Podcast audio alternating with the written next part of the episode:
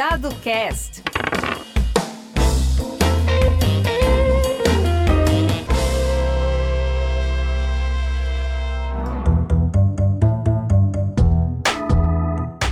Olá, eu sou o Carlos Eduardo Manfredini Rappner e esse é o DadoCast, um programa quinzenal que promete mexer com suas ideias e provocar o debate sobre temas relativos à vida, ao direito, à cultura e à sociedade. Esse é o primeiro encontro do DadoCast com as muitas tribos de amigos que eu tive a sorte e o privilégio de conquistar ao longo da vida. Quero agradecer as generosas palavras de incentivo e também pela audiência. Antes de dar início a tudo isso, eu tenho um agradecimento a fazer, e especialmente à minha família, pela ajuda e pelo empurrão. Sem a participação deles, Adriana, Tiago, Nanda, Paula e Luli, esse divertido projeto nem teria saído do papel. É a eles, portanto, que eu dedico esse primeiro episódio, que trata da família e do direito das famílias. É, minha convidada é Adriana Aranha Rappner, minha esposa e mãe dos meus filhos, na figura de quem eu nem poderia ser de outra forma, presto uma homenagem a todas as mulheres. Não devo aqui, nem quero, fazer uma apresentação formal da Adriana, nem prestar contas da sua reconhecida qualificação para dissertar por horas, se for necessário, a respeito de assuntos específicos do direito das famílias. O bate-papo com a Adriana é sobre a importância de profissionais como ela na vida das pessoas. Na verdade, conversar com a Adriana é também conversar um pouco com todos os nossos colegas advogados, juízes, promotores e agentes sociais, que, como ela, batalham nos fóruns e nos tribunais em busca de soluções para tantas e tantas situações, nem sempre fáceis, que o ambiente familiar sugere. O trabalho dos profissionais na área do direito de família é especial e desperta o respeito de todos que dele dependem. Mais do que isso, eu acho, né? pelo menos sob a minha ótica, inspira iniciativas para que as famílias, quaisquer que sejam as suas formas, sejam sempre destinatárias da melhor proteção por parte das pessoas e por parte da justiça. Dado Cast. Famílias são famílias no mundo inteiro. Então, nós percebemos que questões similares acontecem em qualquer lugar do mundo. O advogado que trabalha com direito de família, ele certamente tem que ter uma sensibilidade especial porque as pessoas chegam muitas vezes destruídas.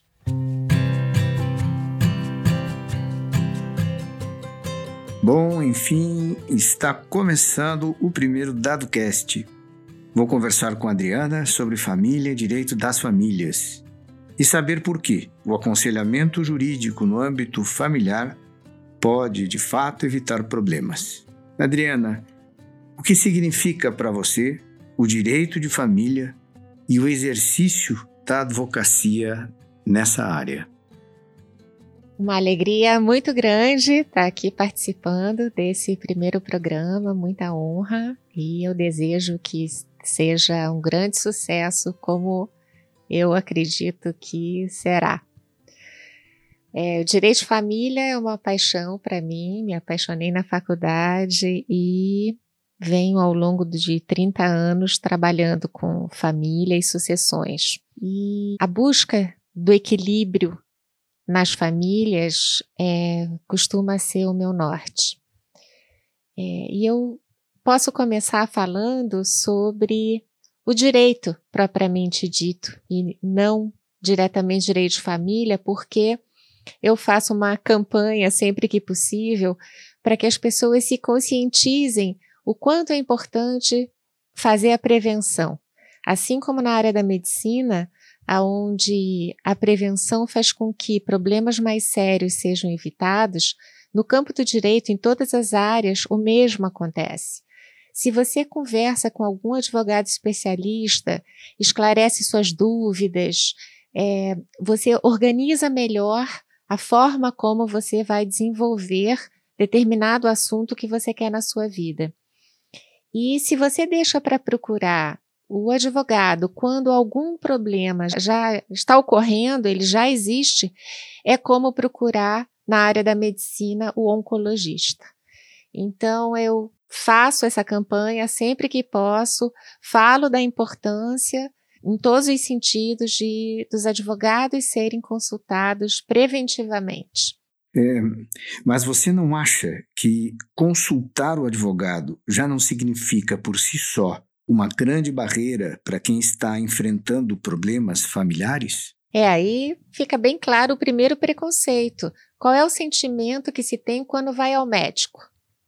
Não se faz uma consulta preventiva, não se marca o clínico geral uma vez a cada seis meses, uma vez no ano, o pediatra não vai frequentemente para acompanhar o desenvolvimento, para esclarecer as dúvidas, exatamente para evitar os problemas.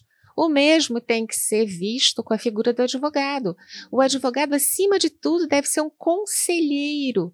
Ele tem conhecimento técnico para poder trazer é esclarecimento para as pessoas de como melhor desenvolver não apenas as relações familiares, mas todas as questões, os negócios jurídicos que envolvem direito. Portanto, uma, abordagem mais amena, mais tranquila, a despeito das vezes elevada gravidade dos problemas. É isso. O advogado ele é uma espécie de um tradutor entre a gravidade de um problema e a pessoa que tem dificuldade de conversar sobre o problema. Ele tem que ser visto como um conselheiro acima de tudo, seja em questões simples, seja em questões complexas. É o advogado que vai auxiliar as pessoas a encontrar é, a forma mais tranquila, menos danosa, mais equilibrada dela dar um passo, fazer um contrato, é, tomar uma atitude as pessoas precisam ficar felizes quando vão ao advogado, não como um programa, mas como uma forma de buscar conhecimento para poderem tomar alguma decisão. Maravilha. Eu estou conversando com a Adriana Aranha Rappner, advogada de direito de família. Bom, agora que você falou meu nome inteiro, eu vou falar completo, porque é, eu tenho uma paixão enorme pelas minhas famílias um orgulho enorme é, do que elas me tornaram, elas são parte de mim. É, os meus avós todos, então eu sou Antunes, Maciel, Aranha, Rapner. E sempre que meu cartão tem um nome enorme, mas eu faço questão de manter todos. Muito se fala que o direito de família caminha de mãos dadas com outras áreas do conhecimento. Qual é a tua percepção sobre isso? O advogado que trabalha com direito de família, ele certamente tem que ter uma sensibilidade especial, porque as pessoas chegam, como eu disse, né, elas costumam ir já na oncologia, já em estado terminal, já com um sofrimento enorme. Bom seria se for, pudessem ter ido antes e esse sofrimento talvez e muito provavelmente ser bem mais reduzido, contido. Mas as pessoas chegam muitas vezes destruídas, sem saber como continuar o próprio dia, sem entender as coisas que estão acontecendo, conflito em relação às questões mais importantes das suas vidas. E se o advogado de família não tiver sensibilidade para poder escutar tudo que a pessoa tem que falar, poder dar uma orientação, e novamente eu volto ao conceito do conselheiro. Orientação para que ele procure um advogado, que ele faça exercícios, que aquilo vai passar, que as coisas vão se organizar, dizer para ele como as questões se desenvolvem normalmente, esclarecer com relação aos direitos o que, que vai envolver, é, vai fazendo com que a pessoa comece a voltar para o seu lado racional e consiga estabelecer alguma forma de prosseguir. Então, os advogados de família, se pensarem exclusivamente no resultado uh, de uma ação judicial, eles certamente não estarão prestando o melhor que a sua que, que a sua função poderia proporcionar para o cliente. Já que você falou no judiciário, o judiciário ele é e vai continuar sendo sempre um instrumento de realização da justiça nas questões de direito de família? Antes de falar em justiça, eu, eu diria de decisões, porque muitas vezes uma decisão pode não ser a mais justa se analisado por, sei lá, vários critérios, e certamente uma parte pode achar uma decisão mais justa do que a outra, mas é importantíssimo que uma decisão seja tomada, porque a vida segue. E mesmo que a decisão não seja a mais justa sobre o aspecto. A decisão judicial que você A tá decisão tá judicial. Sobre a percepção de uma das pessoas, e como eu disse, certamente alguém vai achar que não foi tão justa, a tomada de decisão costuma trazer uma certa tranquilidade para as partes, porque elas têm um ponto da onde partir. Elas sabem que dali em diante elas têm que recomeçar. Então, é, eu acredito que a principal função da justiça nesse, nessas questões seja tomar uma decisão. Inclusive, não é raro nós termos é, nas negociações ouvirmos do cliente quando há recomendação de uma posição, ouvirmos dos clientes: não, eu vou aguardar o juiz que decida. Se ele decidir assim, tudo bem. Também é uma, é uma forma mais confortável, talvez, para a pessoa de dar, de outorgar o poder de decisão para uma outra pessoa, mas isso efetivamente acontece. Eu acredito que a decisão seja fundamental. No direito de família, existem sempre é, separações que são feitas em relação aos temas. Né? Tem temas que são ligados à vida, o meu relacionamento com a minha esposa ou meu esposo, o meu relacionamento com os meus filhos, com os meus pais, as questões relacionadas ao afeto. E há do outro lado uma questão que é recorrente na justiça, especialmente no âmbito do direito de família, relacionada aos aspectos é, econômico-financeiros, patrimoniais que decorrem da, da, das relações familiares. Como que o advogado de direito de família se posiciona nessas questões? O advogado de direito de família ele está habilitado a abordar eh, proativamente, no sentido de eh, evitar conflitos ou resolver conflitos em último grau, envolvendo tanto o aspecto das relações humanas quanto as questões patrimoniais? Alguns advogados de, eh, de direito de família optam por cuidar exclusivamente de questões patrimoniais mas boa parte deles faz tanto a parte que nós falamos eh, que envolve direitos existenciais quanto a parte patrimonial.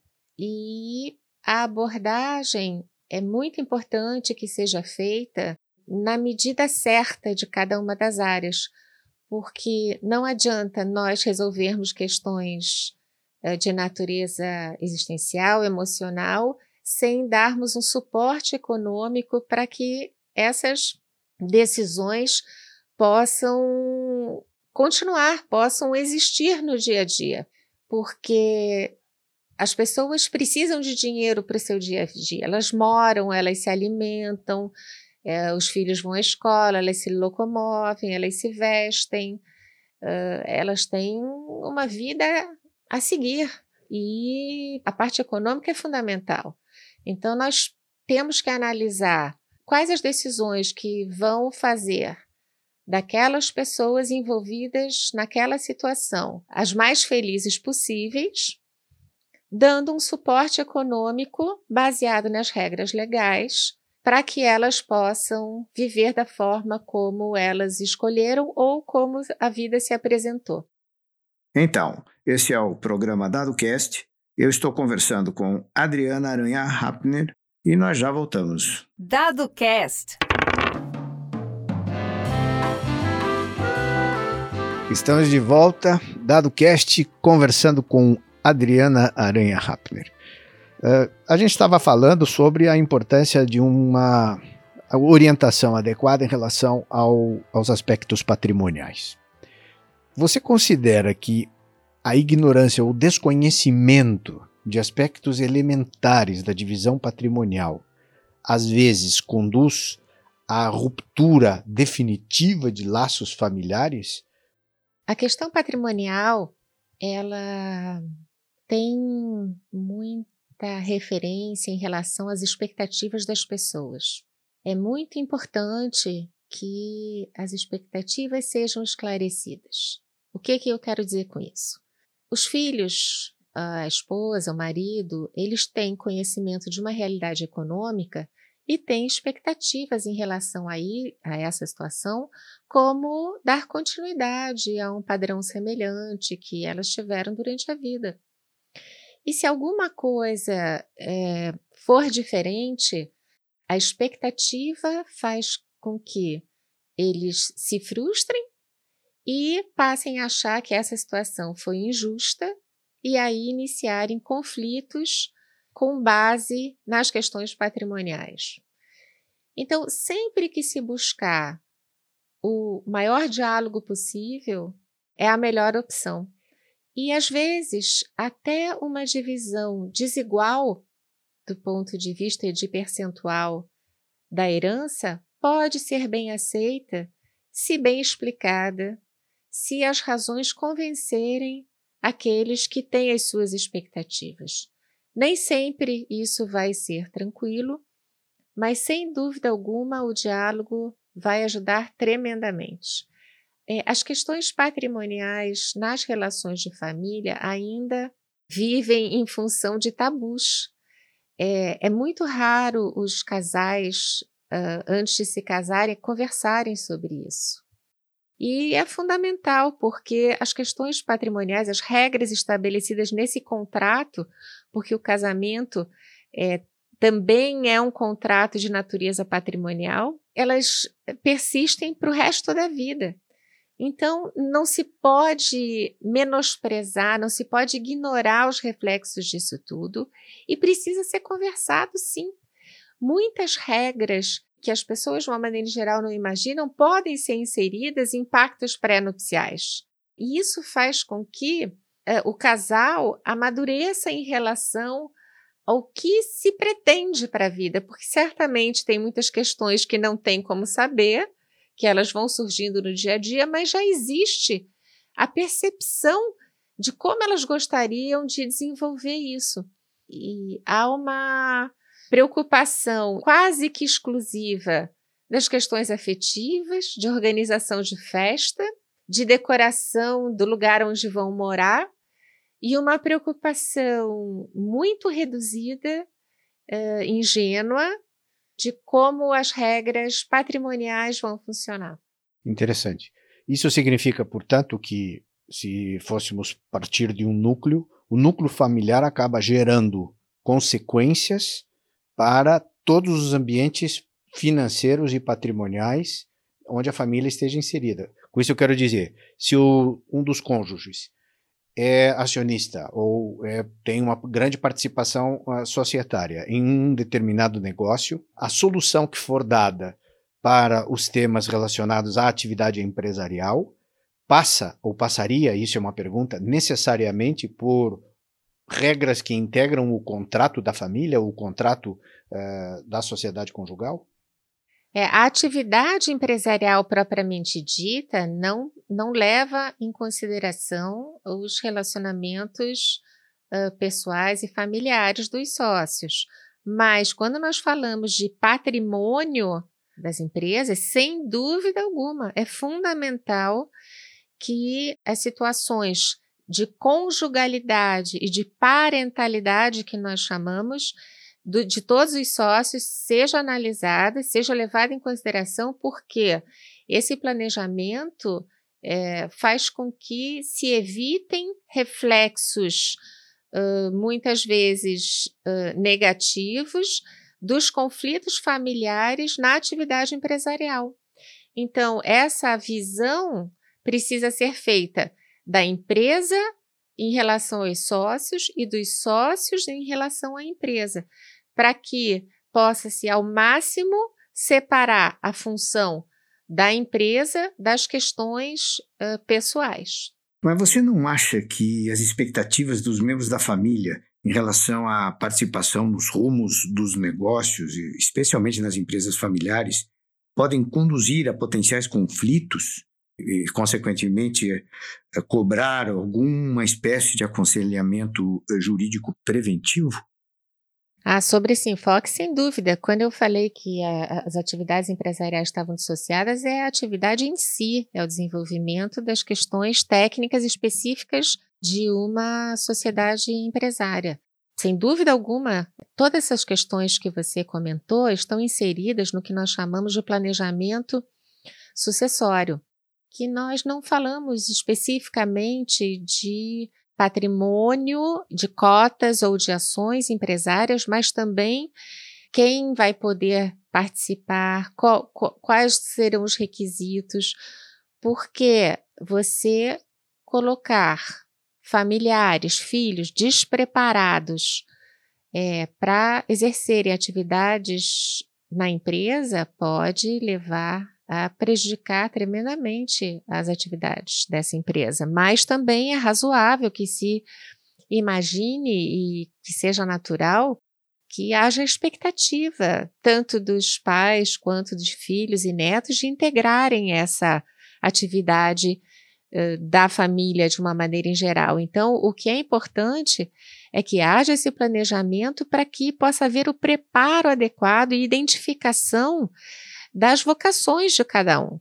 Então, uma pessoa pode não ter é, habilidade ou conhecimento ou capacidade, mas ela pode adquirir muito e dentro de todas as opções ela pode desenvolver braços de atividade na empresa que digam respeito às suas capacidades.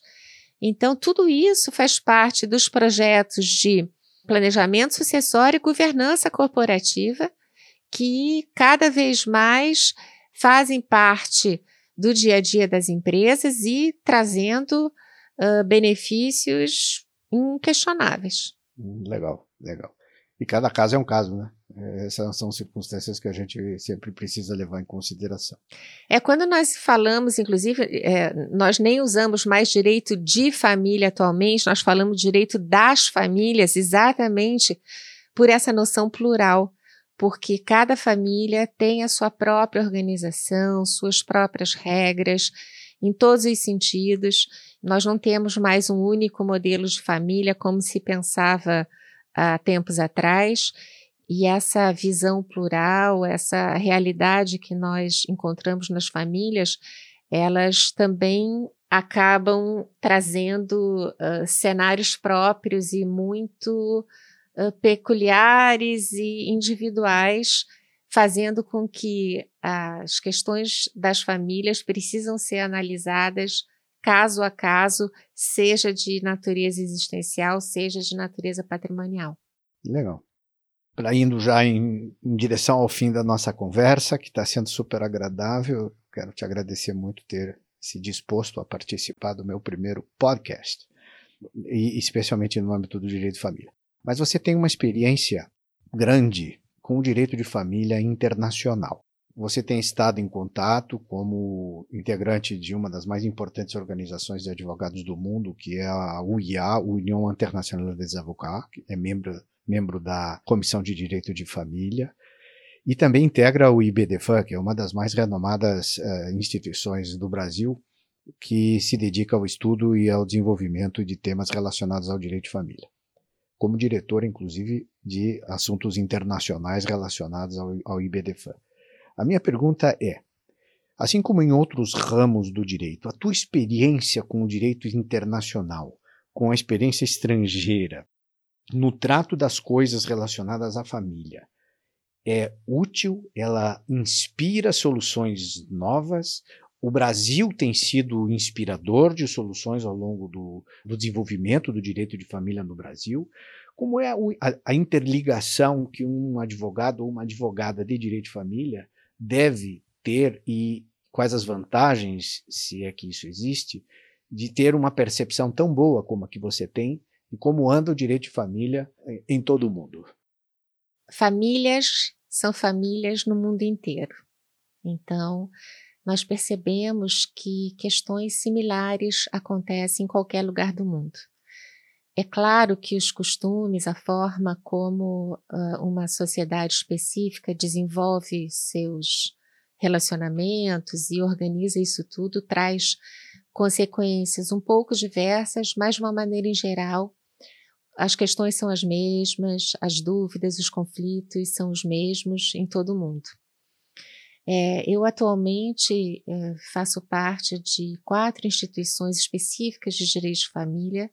O IBDFAM, acima de tudo, está no meu sangue. Nós somos a maior instituição do mundo em direito de família.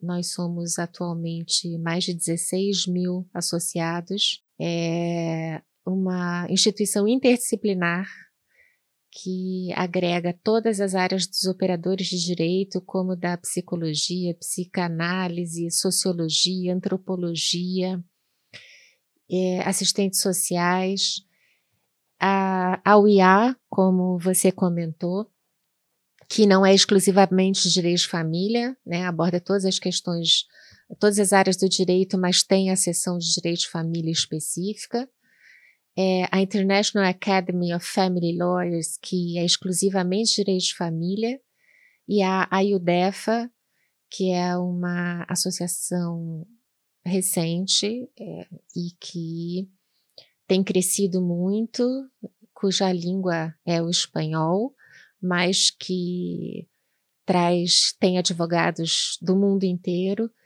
e são associações que têm debatido com grande preocupação e grande seriedade as questões familiares ao redor do mundo, porque, como uh, nós temos uma globalização hoje bastante intensa, uma, é, uma migração de pessoas, uma imigração de pessoas, faz com que os conflitos tenham questões específicas quando nós falamos da parte internacional. Então, quando uh, há o rompimento de um vínculo, seja pelo fim de um relacionamento conjugal, seja pela morte de um deles, nós temos que decidir como é que ficam as questões dos filhos, como vai se dar a convivência deles com os pais, como vai acontecer o sustento, como cobrar de um deles quando esse sustento não é, é não é feito como deveria. Como vai se dividir o patrimônio amealhado, porque às vezes existem uh, bens em diversos países.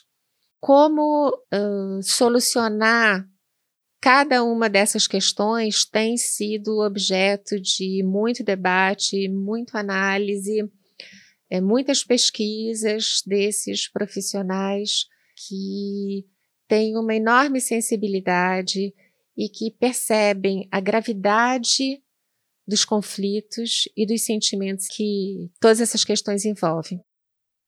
Um dos temas recorrentes no direito de família é o que coloca frente a frente jurisdições internacionais. Você acha que a experiência profissional que você tem uh, adquirida como integrante de instituições como União Internacional des Avocats e outras uh, do mesmo gênero, contribui decisivamente para a solução de conflitos na área internacional? Os tratados internacionais e as convenções, ao serem recepcionados pela legislação pátria, eles passam a ter força constitucional então, é fundamental não apenas o conhecimento dessas regras, como ter contatos internacionais para que, ao serem aplicadas essas regras, nós tenhamos como diminuir ao máximo as questões conflituosas e complicadas desses temas. Então, certamente, o contato com colegas internacionais, não apenas é, para os debates e estudos, mas também para administrar questões uh, efetivas, é, é, é, bastante importante. É, esses contatos eles são desenvolvidos ao longo de reuniões que se realizam em congressos e etc. Uma pergunta que me sempre é, deixa curioso é a seguinte: as diferenças entre os sistemas jurídicos é, são importantes e definem muitas vezes os rumos de um conflito de família de pessoas de nacionalidades diferentes? É, naturalmente, cada país é, tem suas regras é, baseadas no que é vivenciado pela sociedade, nos costumes daquela sociedade, daquele país. Dependendo do país, existem diferenças consideráveis, outros muitas semelhanças, mas mesmo nas legislações semelhantes, nós temos diferenças e uh, é fundamental ter contato com profissionais uh, especializados em cada país para que possa se buscar a melhor forma de solucionar essas questões. Adriana, muito obrigado por participar do primeiro DadoCast. A tua presença e a clareza com que tratou de assuntos tão delicados, eu tenho certeza, foram elementos de grande distinção do programa. Que possamos conversar outras muitas vezes. Obrigado. Sou eu que agradeço, não apenas por inaugurar esse programa que há de ser um divertimento, um canal de conhecimento de troca de ideias dinâmico, interessante. Parabéns pela iniciativa. É, e também um grande prazer sempre falar sobre o direito das famílias, sobre essa, essas regras é, e como tudo isso pode se estabelecer no, nesses nossos relacionamentos do dia a dia e que ninguém deixa de estar presente num desses relacionamentos. Então, é sempre uma alegria, eu desejo muito sucesso. E se eu tivesse que falar uma única palavra para as pessoas sobre as questões de família, eu diria responsabilidade. Pense antes de tomar atitudes e assuma as responsabilidades. Muito obrigada. E assim terminamos o primeiro programa. Eu sou o Carlos Eduardo Manfredini Rappner, responsável pelo DadoCast. A identidade de áudio, edição e finalização é do Vitor China Schröder e a identidade visual do Tiago Rappner. Muito obrigado por sua audiência e pelo incentivo. Se quiser saber mais sobre o programa, visite o nosso site dadocast.com. Até a próxima! Dado Cast.